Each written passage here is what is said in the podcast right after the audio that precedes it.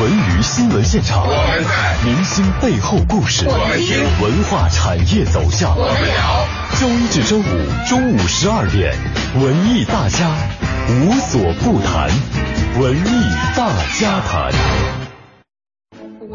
当我还是个小女孩的时候，我问我的妈妈：“我将来会成什么样呢？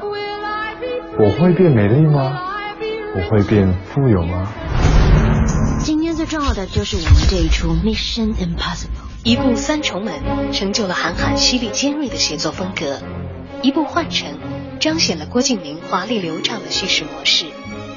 同为八零后的新锐作家，同靠新概念作文声名鹊起，同是青春文学领域的领军人物。自出道以来，韩寒和郭敬明一直备受争议。《小时代三》和《后会无期》的同期上映，再次把两人推上了舆论的风口浪尖。郭韩之战到底缘何而起？最终又花落谁家？未知旅程，何以留恋？进一步海阔天空。本期文艺大家谈，让我们深入浅出聊文艺。你的手怎么那么多茧呢？你的也是。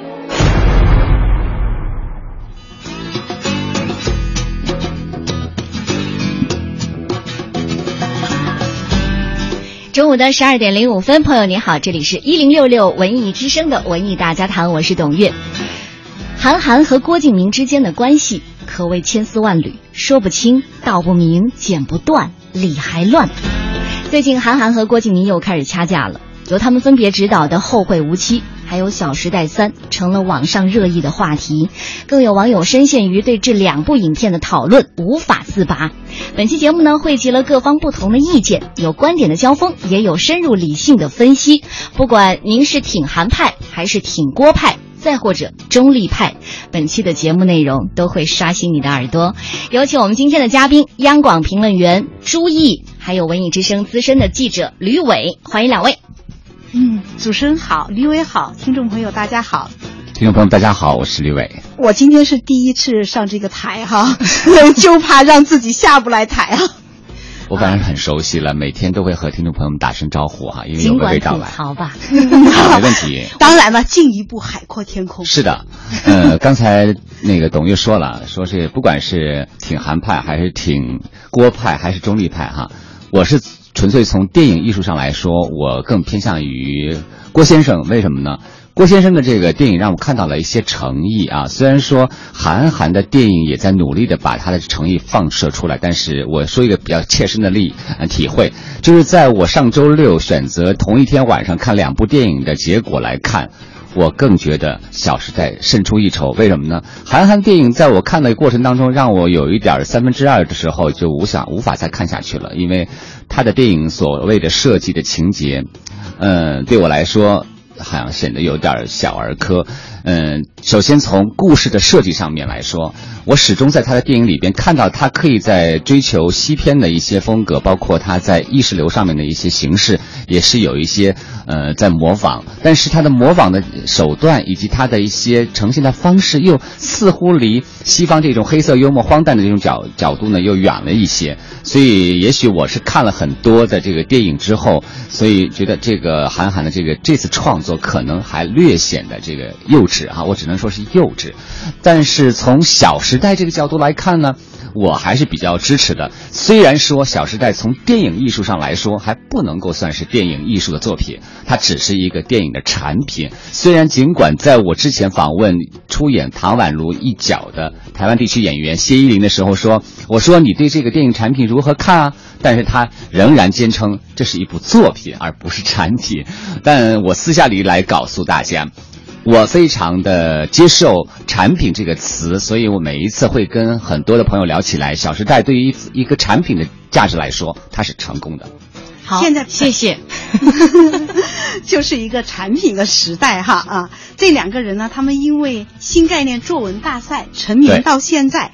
相爱相杀呀，恩恩怨怨十几年啊，两个人的 PK 呢，现在呃到了荧幕上来大对决了哈，嗯，他两个人像吕伟刚才说的，都是把电影作品成功的变成了产品，我觉得，我作为我比他们七零后嘛哈，应该是带着宽容和欣赏的眼光去看他们的，认为他们都是又一次。在这个夏季成为了人生的赢家。郭敬明和韩寒本身，他就是两个经营的很好的品牌哈，所以这个品牌在转换为产品的过程当中，就显得顺理成章、水到渠成。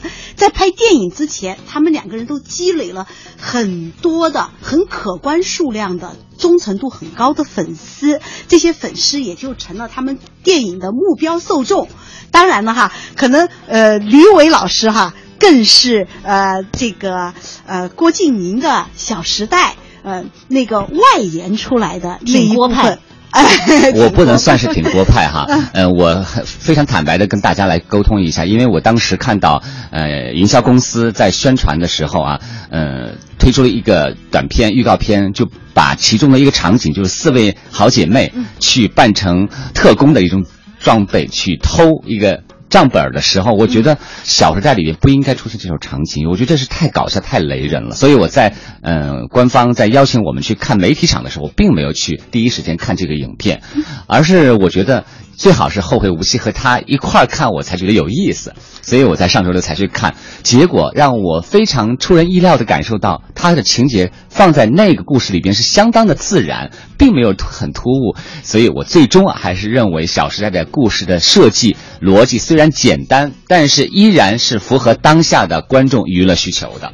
我始终觉得哈，这个朱毅老师好像是一个中立派，就是我是大姐姐，我看你们两个小弟弟怎么闹。对，就是就是啊，你看韩寒他个人应该来说，我如果站在他的角度，我觉得他是比较满意他的这部片子的哈。这部电影啊，就好比。他的文字啊，感觉是引如其文哈，有佳句，但是呢，没不算不上一个好作品哈，充满了那种叛逆和雄性的，每一个细胞都充满了那样的荷尔蒙，而且不断的在抖搂着文字上的那种小机灵。不过呢，这当中呢，也不乏一地鸡毛的那种一声叹息的无奈，嗯。这个就算是韩寒的一个《西游记》吧。我补充一下，看的《西游记》。嗯，对。来，这个时间呢，我们要接通一个连线电话，是来自百老汇北京区的区经理王宇先生。我们先了解一下现在两部影片的排片情况。来，你好，王先生。哎，您好，您好。刚才听到我们直播间的两位嘉宾，呃，对这两部影片的这个评论吗？呃，简单听到一些，嗯。好，现在我们先了解一下哈，就是本周咱们这个最新的排片情况是什么样的？嗯，本周我应该说这《小时代三》和《后会无期》这两部影片吧。然后呢，应该就拿今天的一个数据来说的话，是《小时代三》的一个排片占比是在我的影院是在。百分之十五到二十五，嗯，因为它已经已经两个周末了嘛，然后而韩寒的这个《后会无期》呢，等于在经过上个周末的话，来到了第二周，它今天的占比的话，差大概在百分之三十五到百分之四十的一个排片占比。嗯，现在有媒体说哈，这个《后会无期》正显示它的这个后劲勃发的能量，呃，你的感受呢？呃，我觉着后劲勃发不敢说吧，反正我觉得应该算是这个片子比较平稳期吧。因为基本上现在北京的这个影院有一百多家，银幕也很多，嗯，所以说呃，经过首周末首呃，一般大片来说首周末的票房都会很很高的一个增长，然后第二周呢，相对来说的话就是一个平稳，直到周末可能还会有一个爆发这样的。嗯，呃，能预估一下这个两部影片的这个票房吗？呃，这个票房数据应该大家也都能看到，这个预估没办法估，因为基本上马上这个周末就来到了咱们那个七夕佳节嘛，然后也有其他的呃白发魔女，然后闺蜜闺蜜部影片上映，所以呢，这个多部影片上映的话，也会对票房都会造成一些影响。嗯，好，谢谢谢谢王宇先生，谢谢。没事没事，嗯，谢谢。接下来呢，我们通过一组数字。来数读这两部影片，数读电影。今天我们要关注的数字是一点一亿七千六百八十万，三点零二亿二点八五亿、七点五和四点三。《小时代三》首日票房一点一亿，仅次于《西游记之大闹天宫》的一点二二亿，排片百分之四十三点三一。《后会无期》首日票房七千六百八十万，排片百分之三十六点八六。虽然票房不敌《小时代三》，但如果以文艺片看来，却比张艺谋的《归来》以三千万元创造的首日票房纪录翻了三倍之多。自上映以来，《小时代三》前四天的累计票房为三点零二亿，《后会无期》前四天累计票房为二点八五亿。不过有趣的是，这两部电影的评分与票房并不成正比，《后会无期》的豆瓣评分七点五分，时光网评分七点五分。而《小时代三》的豆瓣评分四点三分，时光网评分只有三点三分。数字说文艺，用理性让感性更感性。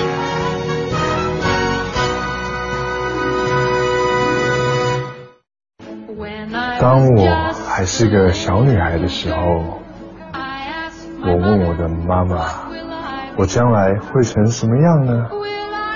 我会变美丽吗？”我会变富有吗？今天最重要的就是我们这一出《Mission Impossible》，一部三重门成就了韩寒犀利尖锐的写作风格，一部幻城彰显了郭敬明华丽流畅的叙事模式。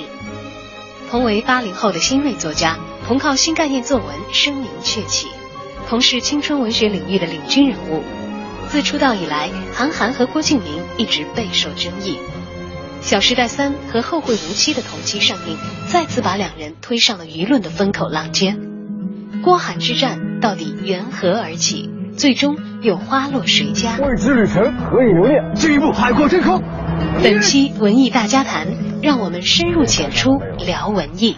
你的手怎么那么多茧呢？你的也是。深入浅出聊文艺，接下来呢，我们要继续连线。这是《小时代》的营销公司麦特文化的总裁岳阳女士，您好。您好。您好，岳阳。哎，对的，您好。您好，您好。呃，我们觉得哈，这个《小时代》不仅是第一部、第二部、第三部，其实在这个票房上是很成功的。嗯。啊，这当中这个营销一定是做的非常出色。你觉得自己这个定位上？呃，如何把控的？是这样，就是说，我们整个这个电影的营销过程，其实跟导演本人的这个他的粉丝群体和他的公众影响力是肯定分不开的。嗯，所以我们前期的对于这个电影的营销呢，我们很精确定位到两个人群，就是粉丝跟非粉丝人群。粉丝和真粉丝？非粉丝。非粉丝。非粉丝。嗯，对，就是比方说有一些是导演本人的这个书迷。或者是在呃在一二之前，对于他电影极其关注的一些人群，我们定义为粉丝人群。还有就是，比方说我们所有的主创人员他们的呃粉丝，他们的关注人群，我们是归类于这样的。然后第二个非粉丝人群呢，是指的比方说对于青春片或者是这种时尚都市片感兴趣的人群，以及有可能呃因通过营销手段关注到这部电影的人群。所以我们一共是分为了这两类。嗯，然后呢，来制定我们整个的营销宣传的计划的是这样的一个一个定位方式。那我们所有的这种视频物料也好，包括我们的这个营销策略也好，也都会指向这样的人群。我们也基本上把它定义到十七岁到二十八岁之间的这样的呃年轻人，或者是说都市的白领这样的一个一个一个定位了。嗯。我曾经看过一个报道，哈，说这个执行导演呢是来自香港的陈伟强先生。他说他当时也进行了一个调查，因为《小时代》在香港其实这个票房并不太好，但是呢，这个内地的主要群体呢是高中生。嗯。呃，我们的年龄，我们我们的年龄层次呢，其实是跨度比较大的。就是说，比方说，我们呃导演的这个粉丝人群，大概是在十七岁到二十三岁之间。嗯，也不一定是就是高中生这样的一个概念了。嗯，还包括大学生，也包括一部分大学生。嗯，好，谢谢，谢谢，谢谢，谢谢，谢谢叶阳女士，谢谢你。啊，好，嗯。我曾经看过一句话哈，他说最了解《小时代》的人是郭敬明，郭敬明呢用票房成绩证明这句话了，他确实了解《小时代》和《小时代》的受众。据说这前两部投资呢是四千七百万，然后卖了七个亿，第三部呢是卖了五个亿，基本上是没有什么概念的，因为现在已经四点七亿了，对吧？好，对于这个受众定位上，我们再做一个分析吧。两部影片再摆在一起的话，就刚才。刚才岳阳说到哈非粉丝，我其实也算是一个非粉丝的其中一个了。虽然我是从一向是从电影艺术角度去衡量一个电影好不好看，但是对于小时来说，我还是特别属于另类的一种。因为首先我要分析一下，我是出生在浙江江浙地区的，嗯，让小时代反映的是江浙地区的故事，它的大背景城市环境是上海，上海又是我的外婆的家，所以。我非常就接地气的就会融入他那个故事，所以好多北方的朋友跟我说，手心手背都是肉，对，特别不能理解那儿的生活环境、风俗啊、文化一种物质的这种张张力哈。你能够很方便的就去契合了，嗯，而且更关键的是你刚才谈到的那个四个女孩子的让你过目不忘的那个镜头哈，这个这里面的女孩子。她们喜欢的呢，都不是啊那个《后会无期》里面那种胡子拉碴、不修边幅，嗯，那装出满身的沧桑的那种型男，而是喜欢像我们吕伟老师这种玉树临风，呃，颀长儒雅，谢谢，五官精致，似乎青春就在你的身上永远开不败的亚洲，呃。怎么说？亚洲男孩类型，你知道吗？其实这《小时代四》已经开始约他了。哦，亚洲花样美男。哎呦，朱一老师实在太夸奖我了 啊！我们虽然是同一年龄层的，好词儿对，都叠加在你身上身上对。但事实上，我是后来冷静的想一想，为什么我不能接受韩寒的《后会无期》，并不是表示他那种呃非常有沧桑岁月感的一种造型的设计我不能接受，而是因为他在。表达他所要表达的那种呃独立的这种观点的同时，用的方式太过于模仿，所以我希望看到电影的设计是新颖的，是有具有创意的。正如我非常期待韩寒的作品，去看之前我非常期待韩寒的作品《后会无期》，曾经他的预告片让我是心生荡漾，就哎。这个韩寒的这个创意是实在让人有一些诱惑力的，而对《小时代三》呢，我觉得前两部我都看都非常熟悉，所以反而会削减它的吸引力。但是最后我们要看到正片的成果，我觉得郭敬明的实力还是出现出现在这个市场的这个效应上面，因为他依然保持了他对这个产品包装的一个能力能力能力，那个能力是非常强的。啊好，那接下来呢，我们就。呃，听一段哈，这个是在大学生当中的一段采访。请问《小时代》和《后会无期》，您看了哪部？嗯，我看了《后会无期》。后会无期，《小时代》看过《后会无期》，看了《后会无期》。嗯，都看了。呃，相对来讲，您更喜欢哪一部，或者更不喜欢哪一部？两部电影来说，因为看了《后会无期》，是肯定是喜欢这部。都不是特别喜欢。相比之下，如果非要做选择的话。会可能会更喜欢《后会无期》。嗯，我特别特别喜欢《小时代》，相比较更喜欢《后会无期》吧。如果就电影而言，我觉得《小时代》拍的会更成功一些。为什么呢？因为我感觉《后会无期》更文艺范儿一点。我喜欢韩寒的文笔，而且他毕竟这一部是，呃，韩寒的处女作。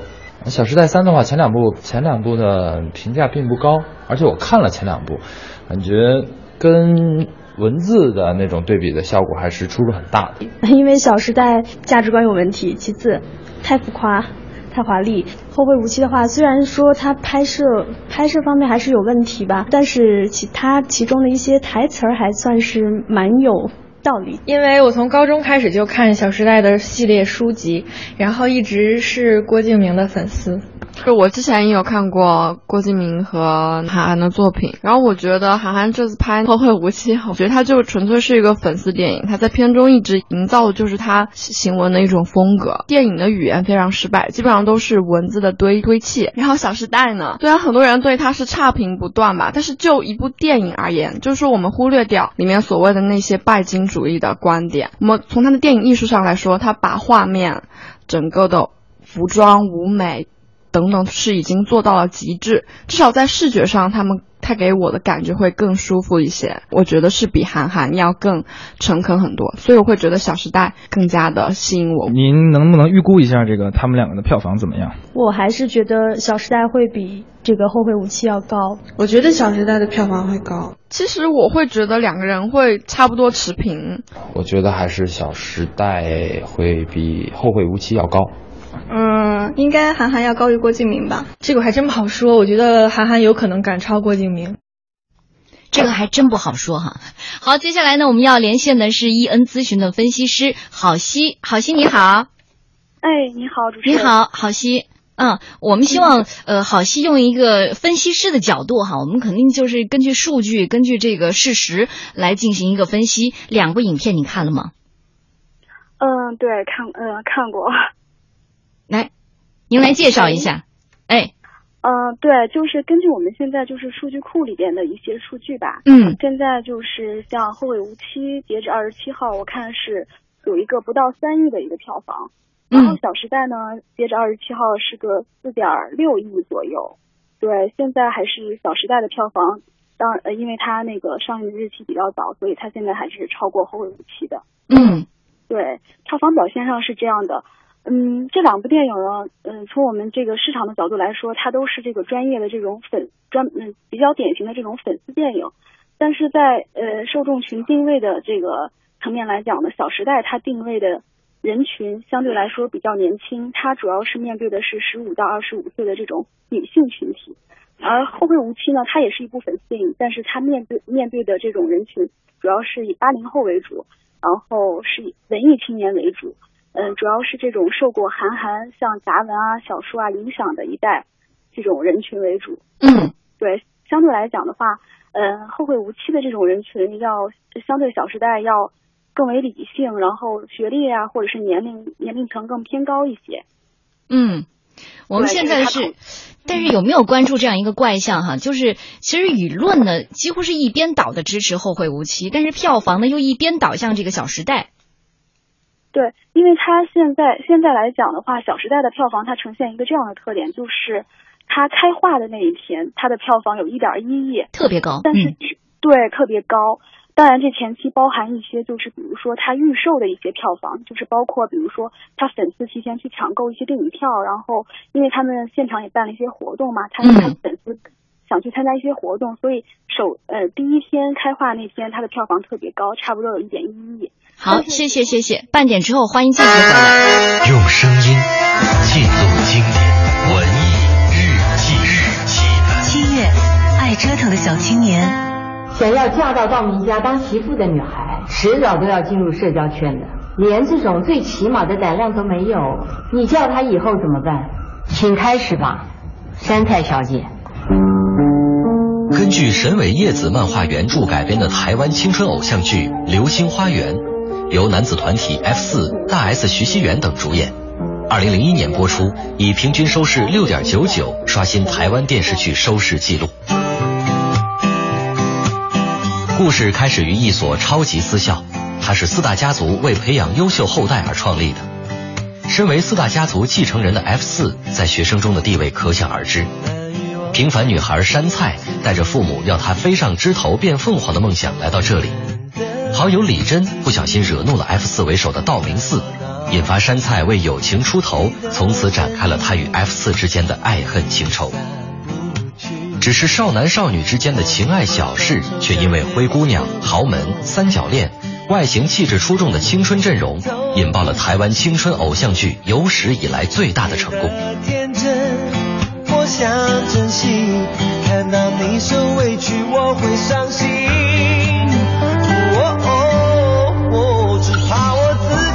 个人的灵魂高贵还是低贱？难道就只看他会不会弹一段钢琴，或者是看他身在哪门哪户，身上穿的哪些品牌吗？会弹钢琴又有什么了不起？我告诉你们，我就只会弹这么一首，那又怎么样？二零零一年四月，《流星花园》在华视首播后，迅速在全亚洲卷起狂潮，至少有五亿人看过 F 四的演出。全世界有十六个国家和地区播放过《流星花园》这部剧集，令原本默默无闻的四位大男孩一夜成名。因为剧中角色的名气而组成了实际的演唱团体 F 四。山菜的扮演者大 S 也一跃成为当年最炙手可热的一线女星。很多国家和地区争相邀请剧中主角到访，用以提振当地的旅游业。《流星花园》的巨大成功，在全亚洲引发的翻拍热潮至今未退。新的版本却再没能复制或超越2001年台湾版的轰动。温柔的星空，应该让你感动。我在你身后，为你布置一片天空。如流水的时光，让当年的亚洲天团 F 四步入中年，大 S 山菜也已嫁作人妇，安心照料家中的下一代。或许九零零零后心中的山菜 F 四已经另有其人了，但总有当年的观众不会忘记，有些青春无敌的面孔，有些软软的台湾腔，曾经替我们在英德学院里把梦想中青春爱情的各种可能，统统折腾一遍。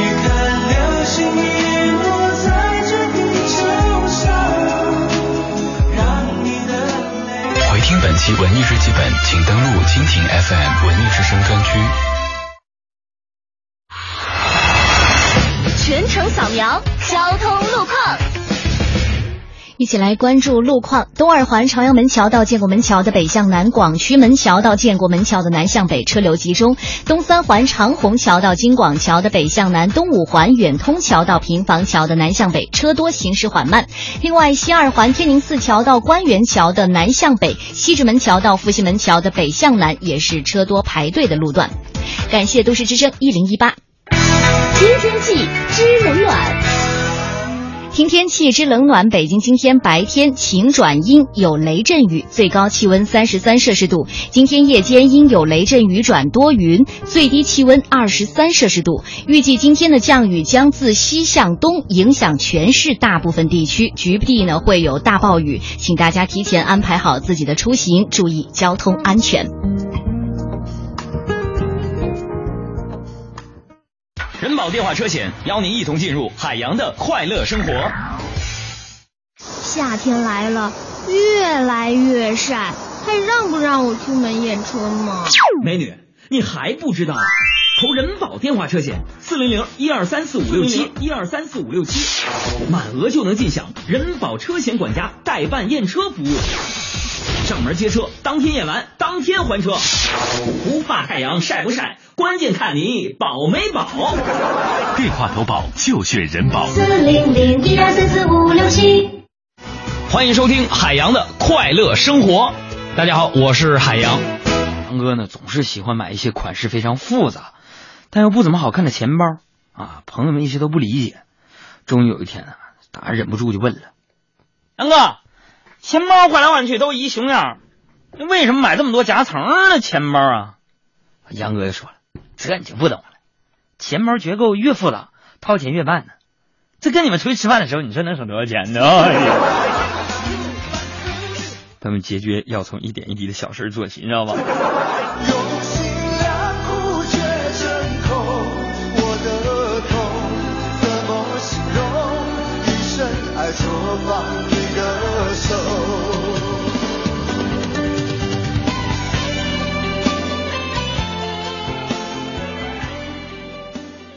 今晚五点，海洋现场秀，咱们接着聊。海洋的快乐生活由人保电话车险独家冠名播出，电话投保就选人保。四零零一二三四五六七。文娱新闻现场，明星背后故事，文化产业走向。周一至周五中午十二点，文艺大家无所不谈。文艺大家谈。当我还是个小女孩的时候，我问我的妈妈：“我将来会成什么样呢？我会变美丽吗？我会变富有吗？”今天最重要的就是我们这一出《Mission Impossible》，一部三重门成就了韩寒犀利尖锐的写作风格，一部幻城。彰显了郭敬明华丽流畅的叙事模式。同为八零后的新锐作家，同靠新概念作文声名鹊起。同是青春文学领域的领军人物。自出道以来，韩寒和郭敬明一直备受争议。《小时代三》和《后会无期》的同期上映，再次把两人推上了舆论的风口浪尖。郭韩之战到底缘何而起？最终又花落谁家？未知旅程何以留恋？进一步海阔天空。本期文艺大家谈，让我们深入浅出聊文艺。你的手怎么那么多茧呢？你的也是。中午的十二点三十四分，欢迎大家继续回来，这里是正在直播的文艺大家谈，我是董月。今天呢，我们请到了两位，一位呢是央广评论员朱毅，还有一位呢是文艺之声的资深记者吕伟。再次欢迎两位。大家好，大家好。刚才呢，我们是在半点之前连线易恩咨询的分析师郝希，郝希现在还在吗？郝西你好，刚才是我们的这个半点广告。嗯，刚才我们说到哈，这个现象其实挺明显的，就是舆论呢几乎是一边倒的支持《后会无期》，但是票房呢又一边倒的支持《小时代》。呃，刚才也说了，这个《小时代》其实在前期的时候做了很多的这个比较成功的一些案例，这个营销案例。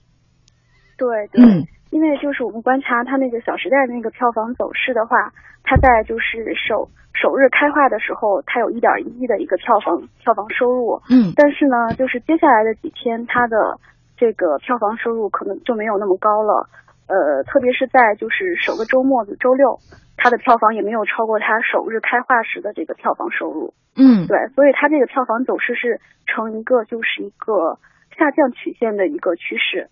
但是相对来说，像《后会无期》，由于可能它的一些口碑的口碑还不错，口碑的支撑，它的票房，嗯嗯，首首日的时候是一个七千多万的一个票房，然后到它首周首周的周六，它现在有一个八千多万的票房，嗯，所以它这个票房相对来说还是表现后续的表现还相对《小时代》要更加坚挺一些。嗯，对对。所以后期的话，如果《小时代》的口碑呃不是那个《后会无期》的口碑不错的话，它的票房应该呃超过《小时代》呃不敢不敢保证，但是呃差距应该不会是那么大。差距应该不是这么大。嗯，对对对，如果对好后续的表现，谢谢谢谢谢谢郝西。谢谢。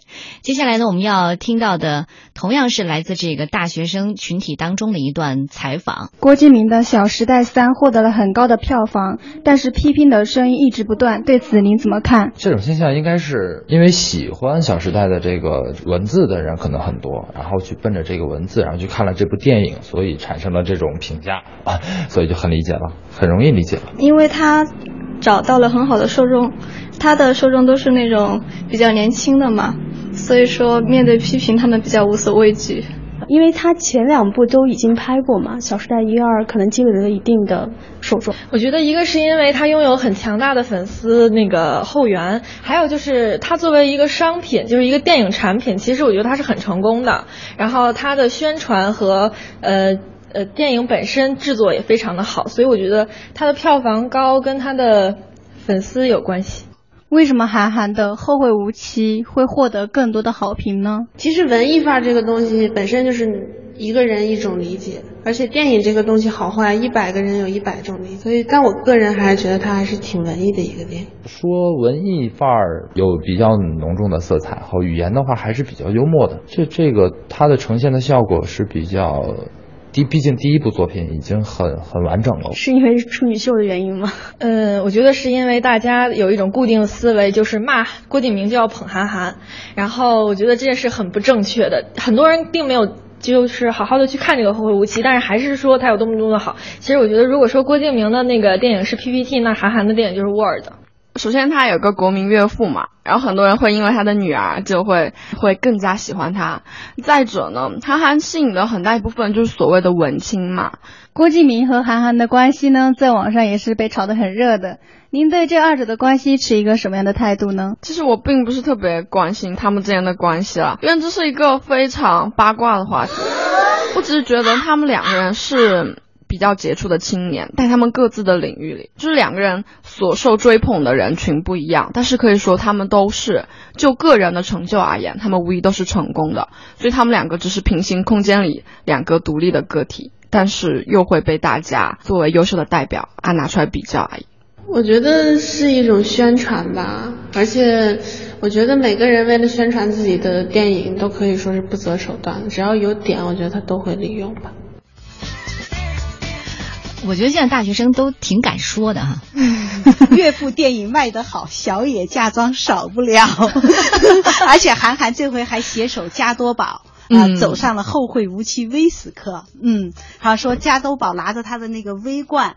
就可以当做电影票，就可以进去看，所以营销手段也是已经做的足够到了极致的了哈。嗯，不过呢，我觉得听了这些大学生的话，我心里面还是挺开心的，因为这个社会本来就应该是这样一个多元化的一个社会哈。喜欢郭敬明未必就是下里巴人，就是肤浅；喜欢韩寒呃未必就是高大上，就是阳春白雪哈。呃，不应该把韩寒和郭敬明都。符号化，嗯嗯，可以像李伟老师一样的，他更客观的保持一段距离来看这两部电影，很单纯的把他们作为一个产品来进行评判。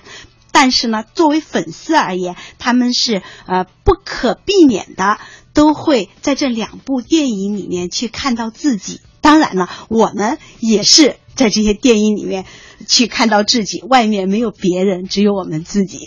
对，本来电影就是自己去寻找的一个梦的一种方式。那朱毅老师刚才也说到了，就是说我可能会保持一个比较理性、冷静的一种角度去看电影哈。刚才那个这些个年轻朋友们分享的这些观点，我觉得非常有意思哈。对，观点多多，然后视角也多多，而且这个话题也是非常有各自的这个各抒己见的这种感觉，特有个性。嗯，说到一点，就是说我们更应该用理性和宽容的心态去面对当下的非常五花八门的电影产品，因为毕竟。中国的电影市场在拓展，在向海外去开放，那么更需要更多的有志于对电影的创作艺术有兴趣的人走进来。那么说，郭敬明的粉丝产品也好，还是韩寒的文艺范产品也好，都是很有理由可以在我们的电影市场占据一记一席之地。但是我们要冷静的回想一下，我们的电影真正的是完全纯消费的一种产品吗？就像当年拿十二亿多的泰囧一样。你去看这个电影的时候是很乐、很开怀、很舒舒畅的一种感觉，但回过头来你再去看他的电影的艺术性来说，我觉得还是有一定的距离的。那么如何来看待文艺片和商业片之间的区别？我们不要去太深究它的本质的所在，而是在于我们电影艺术者是不是有诚意在做一部好看的电影产品给我们的观众。这一点我还想把一个我总结出来的一个小小的一个论点给大家分享一下，因为从观众喜好来说，应该是五花八门的。看到中国电影市场的宽容度不再是大锅饭式的制作，而也而是一个类型化的丰富体现，是一件好事，但也未必一定是推动我们电影中国电影艺术的主要力量。但是，绝对是推动了我们电影商业的市场开拓性。只是鼓励有资金的人、有钱的人可以去选择自己合适的电影创作团队来实现自己的那个电影梦。嗯，但是商业的这个东西，可能这个尝试是成功的。嗯，就包括我们现在可能作为一个旁观者来说，你们打吧，打得越热闹越好，我就坐着得看。是，但是可能再回归的就是这个年轻导演，年轻导演，年轻者无畏，所以他们做出这个导演这个作品的时候，你可能又回头看，哎，这个艺术价值在哪？啊，姜还是应该要老的辣。不过呢，呃，应该是后会有期的嘛。他们是正在路上，慢慢的向前走，总是会成长起来的。这是一个最好的时代，这是一个智慧的时代哈，这也是一个信仰的时期，这也是个光明的季节。所以我相信，不管是郭敬明还是韩寒，他们的明天应该都是会更好的。至少我会很期待郭敬明的四啊，《小时代四》灵魂尽头在春节档的上映。我不是在给他做宣传，而是刚才朱毅老师也说的，我们要相信未来的中国的年轻电影人创造出的新的产品会更加能被观众所认可，因为大浪淘沙，淘出来的最后还是发发光的金子。嗯。著名作家王蒙说：“他说郭敬明是很有勇气的，他敢于把时代前边加一个小字。不过在我个人看来的话呢，他奉上的是一个俊男、品牌、派对、大都市的美梦。这样的美梦，实际上是在现在的这种啊国强民富的大时代才有可能托得起来的中国梦。”嗯。你说我容易吗？上辈子欠你的，我都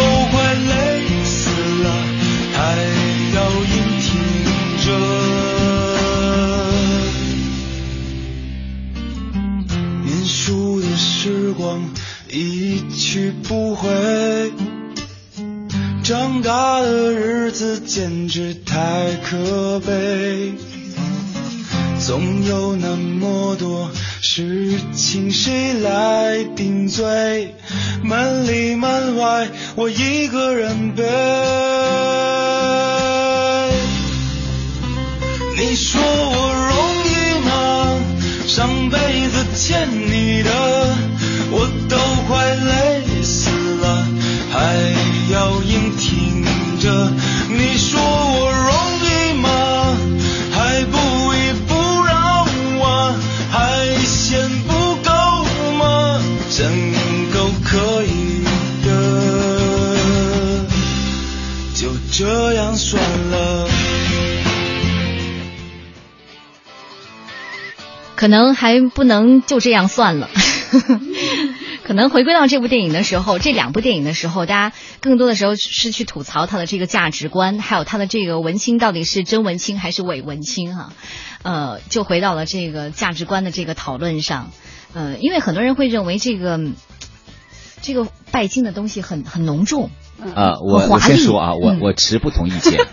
哎，我特别想说，因为一直以来《小时代》自从一推出之后，嗯 好多朋友跟我说，哎，他的价值观怎么样怎么样。没有物质的爱情是一盘散沙。，这句话是非常经典台词啊！朱毅老师非常做了一个非常引领的一个点点题哈。这是我是后来我在想，我跟很多朋友说，特别是北方的朋友，我都为什么特别强调北方的朋友？因为好多这个电影就是《小时代》的粉丝，基本上都在南方地区会比较多一点。嗯而且呢，在上海或者是杭州这个城市生活过的朋友们，可能就习以为常了，因为海派文化，对海派文化，然后杭州的那种休闲文化，就每次我们的工作之余聊的话题就是，哎呀，我要买 LV，我要买 GUCCI 这种话题，永远是买豪车、买名表这样的话题。所以你看这个电影的话，一点无所谓，觉得很正常啊，很小儿科啊。我不觉得小呃郭敬明会觉得这种画面会让你好像有一些自卑感，或者有一些嗯、就是对这个人的一种价值观的一个引领是错误的。因为一部电影八十元的这个电影票进去看了一个小时多的这个电影，不可能改变你整个一个人生的价值观的。它才三十块钱，三十块钱，九有十分钟三十块吗？呃，三十块钱。啊。而且回到我们这个后会无期的韩寒的这个电影里边，我可以说，我作为七零后的，我很坦白，我七零后的，我去看这个电影，我没有感觉它给我带来什么精神上的营养价值，而且他所说的那个我国东部最东边的小岛，并不是他所电影里呈现的那种画面的这种真实性，因为东部就是在东海嘛，就在舟山嘛。就是这样的一个城市的一个海岛的情景，让我来说是有距离感的。所以我觉得说，个人各花入各眼吧，就是说价值观在一个电影里边所体现出来的，它是否能够在社会上产生一个大效应，未必像别人说的那么杞人忧天，因为个人价值观不是靠一部电影所形形成的。所以老师你怎么看？横看 成岭，竖成峰哈，对哎，这是仁者见仁，智者见智的哈。嗯，不过我自己个人觉得，确实就是说价值观的形成，它是需要一个历经啊、春夏秋冬、对寒冬酷暑的这样的一个漫长的过程。呃，现在比如说像《小时代》的观众，我看到一个数据，就是他们的平均年龄是二十点三岁。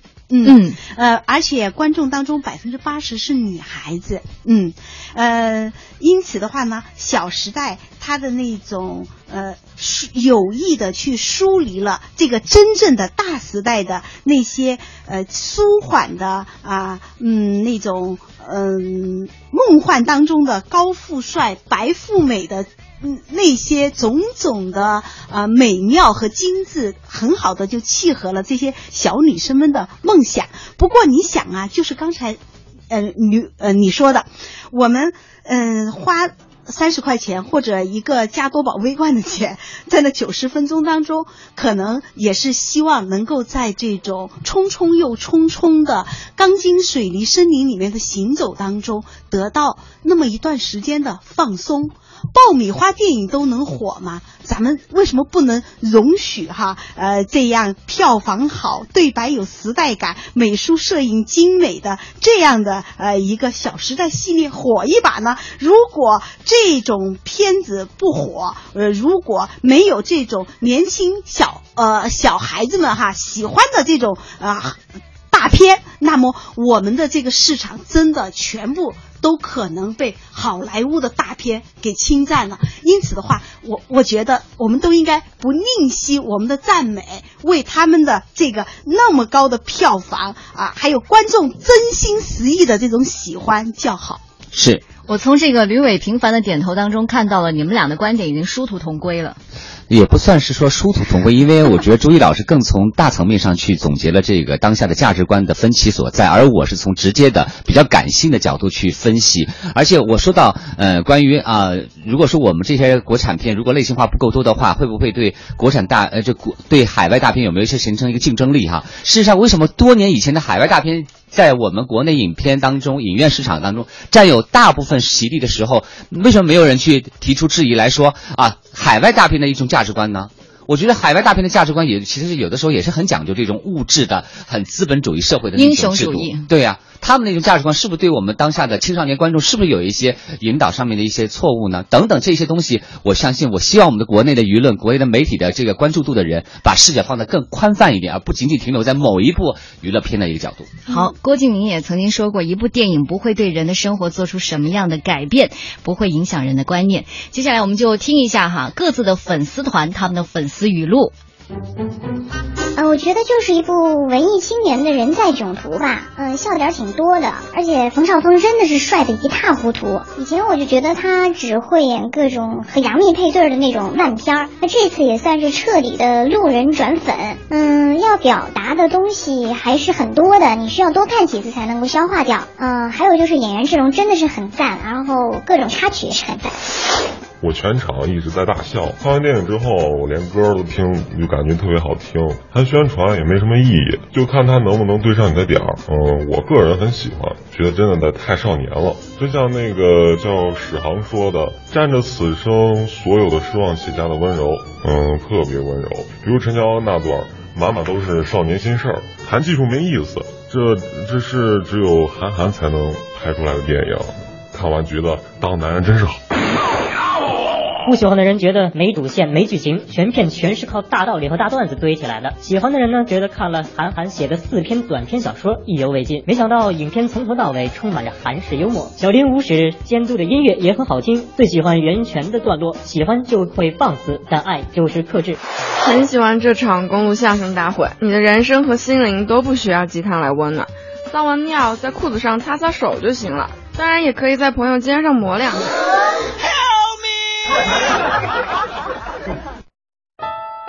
我觉得看这么多帅哥美女也挺值的，而且衣服颜色和那个色调特别。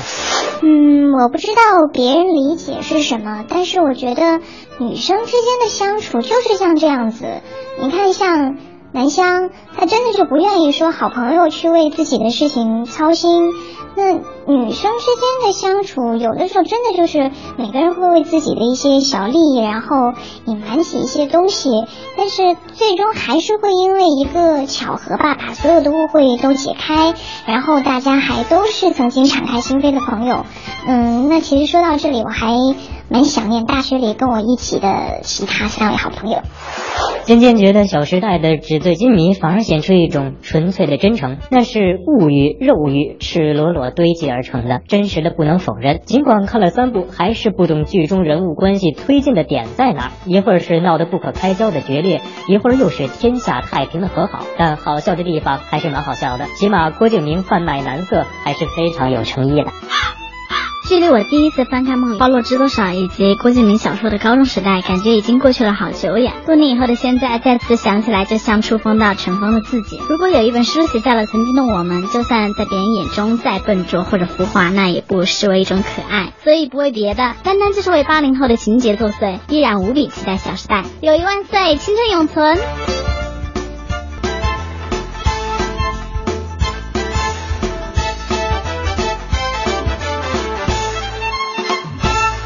其实你可以去追寻你的小时代，也可以踏上一段艰苦卓绝的人生旅途。不管怎样哈，始终记得在自己的内心深处为自己留一方净土。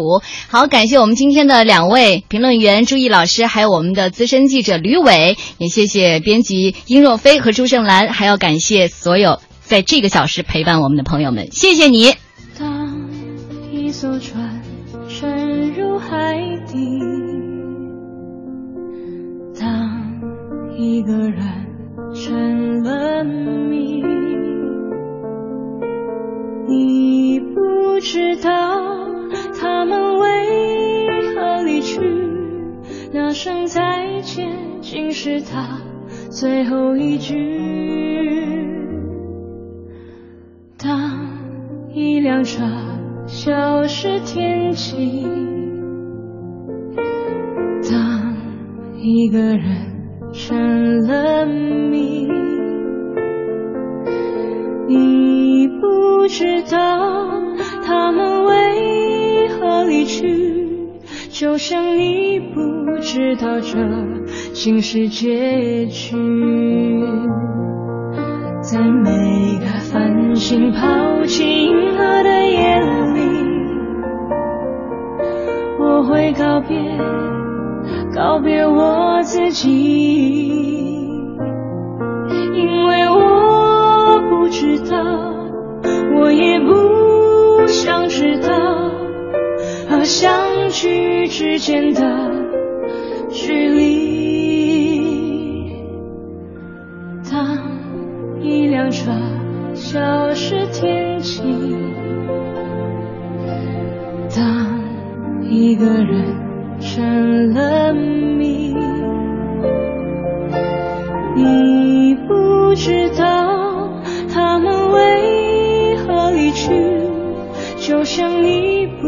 知道这竟是结局。在每个银河坠入山谷的梦里，我会醒来，也忘记梦境，因为你不知道，你也不会知道，失去的就已经失去。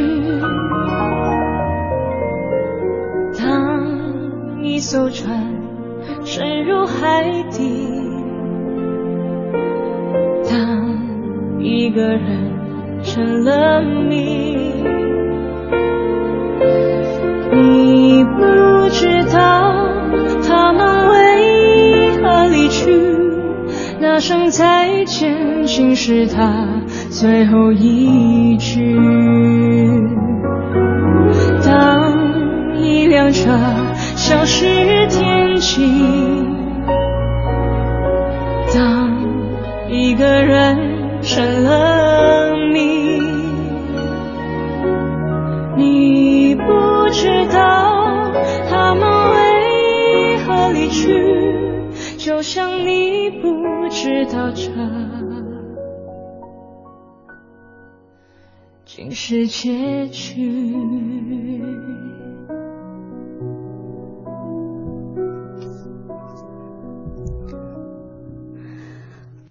嗯，看完了这两部电影，我们都会发现，呃，心里面有这样的期望：和平凡谈一场恋爱，和梦想后会有期。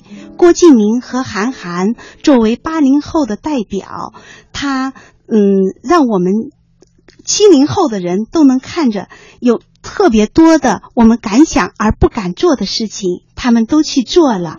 他们用他们自己的成长历程和他们的这个电影的表达方式，告诉我们：青春随着梦想而永存。不管你身居何处，不管你的高度和深度如何，往下深挖，必定会有清泉流出。我们每个人都是平凡的，沧海一粟般卑微，海草上露珠般短促。